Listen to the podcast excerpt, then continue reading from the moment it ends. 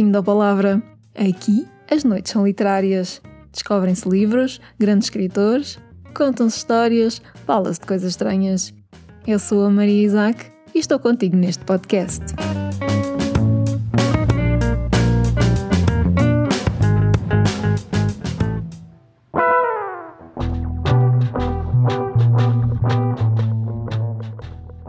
És a tua própria história, disse Toni Morrison. Por isso, és livre para imaginar e experienciar o que significa ser humano. Entre o editar o nosso passado e o alucinar com o futuro, passamos muito tempo a construir a nossa história. A grande história que dá sentido à vida, que nos dá uma identidade e nos faz levantar da cama todas as manhãs. Neste episódio, falo sobre como uma história de amor recambulesca me relembrou de que somos todos contadores de histórias a tempo inteiro. Bem-vindo a um novo episódio. Gabriel Garcia Marques disse, na frase de abertura do primeiro volume da sua obra autobiográfica intitulada Viver para Contá-la. A vida não é aquela que se viveu, é que recordamos e como a recordamos para contá-la. É a maior das histórias. A vida, a nossa, aquela em que somos a personagem principal, ou deveríamos de ser, a narrativa pessoal que começamos a criar desde a primeira memória. A história dos outros, sobre os outros, tudo aquilo que vamos vivendo e compondo e continuando a editar em permanência. E se assim é, não nos torna a todos uns contadores de histórias? Há com certeza uma grande diferença entre nós e Gabriel Garcia Marques, bem sabemos. Usar a palavra para bem contar uma história é uma arte que poucos conseguem aperfeiçoar com a mestria do grande escritor. Mas estou a falar aquela magia de contá-la em silêncio. Quando falamos de nós para nós naquele cantinho secreto dentro da nossa cabeça onde vale tudo. Quantas vezes não tivemos de recorrer à nossa criatividade para tornar um momento terrível da nossa vida numa comédia? Comédia negra, mas uma reinvenção da realidade para não nos deixarmos vencer por circunstâncias ou perder a fé na humanidade uma vez por todas. Acho que tu bem sabes o que é que eu estou a falar, já todos passamos por lá.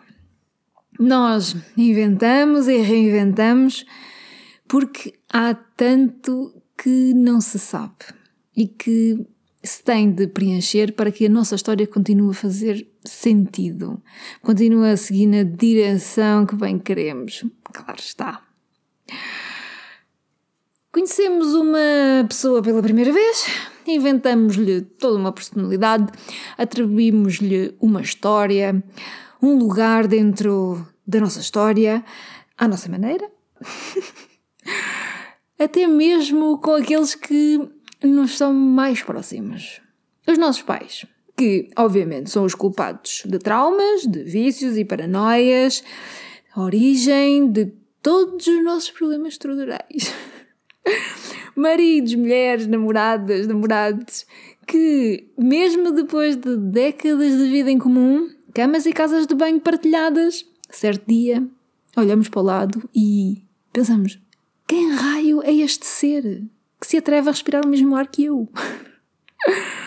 Os filhos, que eu não tenho, mas que quem os traz ao mundo e os vê crescer atentamente dia após dia, certo jantar, se sentam à mesa e dizem que afinal já não gostam do cabrito assado que levou dois dias a preparar e que até então era o seu favorito, mas que agora, pronto, são vegetarianos.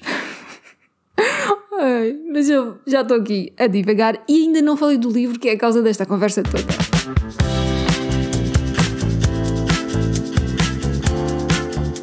Amor e Companhia, de Julian Barnes. É um daqueles livros que eu tenho na estante há anos de perder de conta, porque eu sou uma grande fã do Julian Barnes e este livro faz parte daquela prateleira especial da estante que eu acho que já falei aqui, que tem os livros que eu sei que vou adorar e que o meu espírito de formiga que vive em mim desde que aprendi a guardar coisas para um dia, ali os deixa à minha espera para quando eu mais preciso. E eu nunca precisei tanto como neste último mês. Em amor e companhia conhecemos três amigos: o Oliver, o Stuart e a Gilliam. O Oliver e o Stuart são melhores amigos desde o tempo da escola e não poderiam ser mais diferentes um do outro. O Stuart é ponderado, introvertido, o Oliver é excêntrico e extrovertido. A Gilliam surge na vida dos dois quando conhece o Stuart e se casa com ele. Tudo ótimo, se não fosse o pormenor de que, no dia do casamento, o Oliver se apercebe de que está também apaixonado pela Gilliam, que agora é a mulher do seu melhor amigo.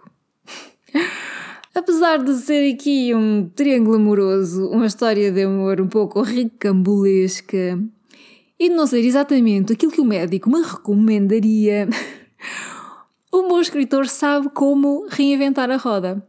E o Julian Barnes reinventa a roda neste livro, porque estas três personagens são qualquer coisa que não se esquece. E o que mais me está a cativar, sim, porque eu ainda não terminei o livro, mas tinha de falar sobre isto para conseguir dormir hoje. O que mais me fez abrandar a passagem das páginas é a simplicidade genial desta história, que é narrada pelos três não naquele típico formato de um capítulo por personagem e depois vão-se revezando, mas antes numa alternância quase sem regras. Por vezes temos várias páginas narradas por um deles, outras vezes são poucos parágrafos, algumas linhas, e os três, o Oliver, o Stuart e a Gilliam, falam quase exclusivamente uns dos outros. Há pouco mais que eles falam a não ser um dos outros uh, na história. E eles relatam basicamente as mesmas coisas, os mesmos acontecimentos. E são histórias completamente diferentes. Cada um tem de facto a sua história. E ao lê-lo é maravilhoso ver isso. E foi esta magia tão simples que ficou comigo. Este. Um, este exercício que todos fazemos ao contar as nossas próprias histórias, as nossas narrativas pessoais tão singulares, tão egocêntricas, tão descontextualizadas. É que, ao ouvir estas três personagens, apercebemos que existem tantos ângulos mortos quando nos olhamos, e quando eu digo quando nos olhamos, quando nos olhamos ao espelho, quando olhamos uns aos outros, olhos nos olhos, não, não importa o quão próximos estamos, porque há sempre um mundo privado, uma realidade privada em cada uma das, das nossas histórias que vamos construindo, inventando.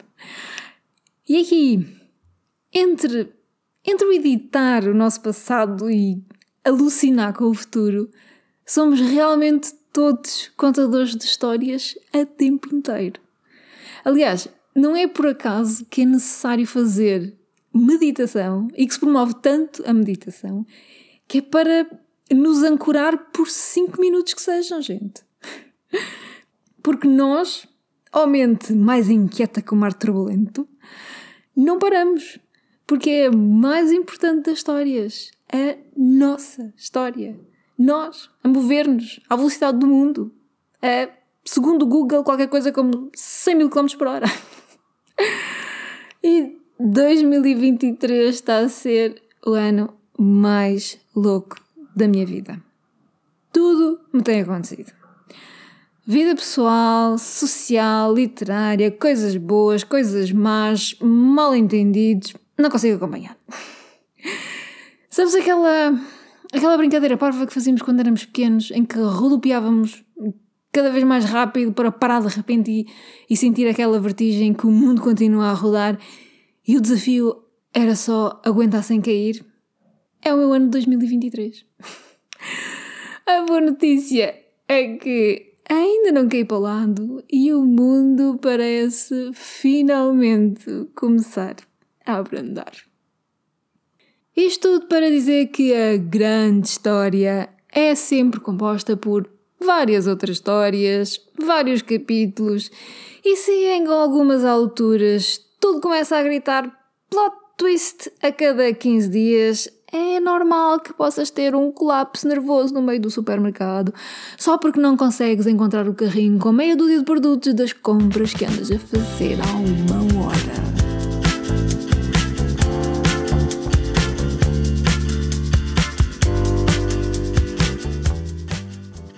Tua própria história e por isso és livre para imaginar e experienciar o que significa ser humano.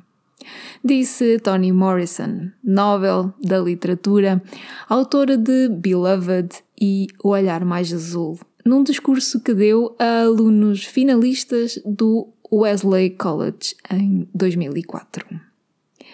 E continua dizendo: E embora não tenhas controle absoluto sobre a narrativa, nenhum autor o tem, asseguro-te, podes ainda assim criá-la. Embora nunca conheças na totalidade as personagens que surgem ou destabilizam o teu enredo, nem consigas manipulá-las, poderás respeitar aquelas que conheces, dando-lhes atenção e respeitando-as. O tema que escolhes pode mudar ou simplesmente iludir-te. Mas seres a tua própria história significa que podes sempre definir o seu tom. Também quer dizer que podes inventar a linguagem para dizer quem és e qual o teu propósito. Mas eu sou uma contadora de histórias e por isso uma otimista, confessa Toni Morrison. Alguém que acredita na ética do coração humano Alguém que acredita que a mente se repulsa perante a fraude, à vida pela verdade. Sou alguém que acredita na ferocidade da beleza. Por isso, do meu ponto de vista, que é aquele de uma contadora de histórias, já vejo as vossas vidas como vidas cheias de arte, preparadas apenas à espera que a tornem uma arte. É um discurso muito bom de se ouvir. Vou deixar o link no meu site para poderes ouvi-lo na íntegra.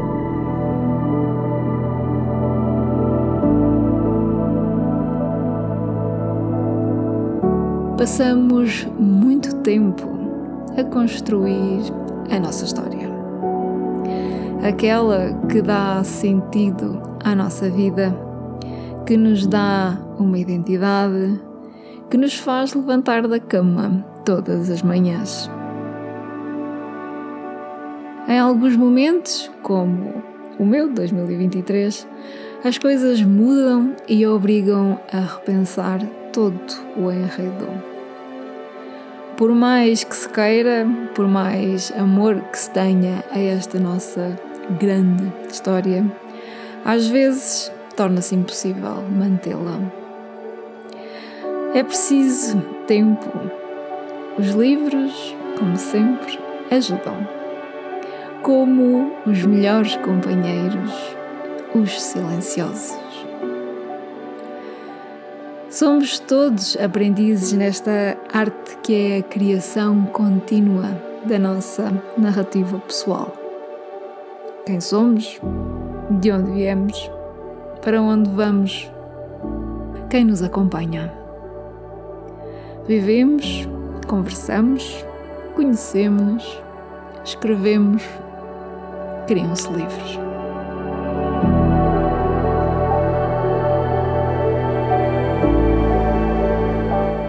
Obrigada por estares desse lado e partilhares desta noite comigo poderás encontrar no meu site a transcrição deste e outros episódios com links úteis. Deixo-te agora de volta ao teu livro. Eu sou a Maria Isaac. Boas leituras. Até ao próximo episódio.